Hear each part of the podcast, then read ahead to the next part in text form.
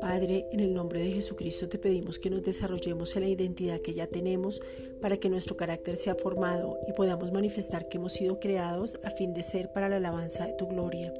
Efesios 1:12. Que tengamos claro el propósito y no lo busquemos en algo diferente que ya no nos pertenece.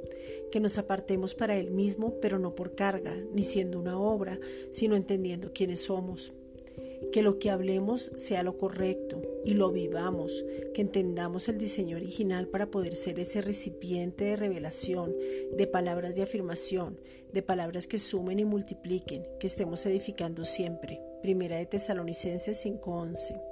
Que nos animemos, o sea, exhortemos a todos en amor. Romanos 12:8. Que tomemos la autoridad para mostrar tu gloria. Que tengamos palabra fresca todos los días, ese pan caliente con revelación. Que estemos perfectos en unidad. Juan 17, 23. Que hablemos lo mismo, que todos creamos en lo mismo, porque tu palabra es una sola, que todos tengamos una misma fe, que seamos ejemplo de los creyentes en palabra, conducta, amor, espíritu, fe y pureza. Primera de Timoteo 4:12. La humildad es reconocer el lugar donde el Padre nos ha colocado y podemos responder a ello sin arrogancia, orgullo o envidia.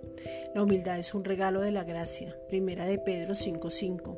Estamos sentados en lugares celestiales con Cristo y desde ahí oramos, pero en la tierra manifestamos y reflejamos tu gloria. Efesios 2:6.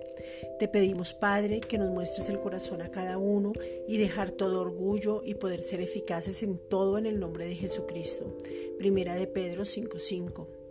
Padre, en el nombre de Jesucristo te pedimos que podamos colocar en orden nuestras vidas de la misma manera que tú ordenaste todas las cosas, para que hubiera expansión, que nosotros podamos ordenarnos, establecernos y poder tener una estructura en lo que hagamos.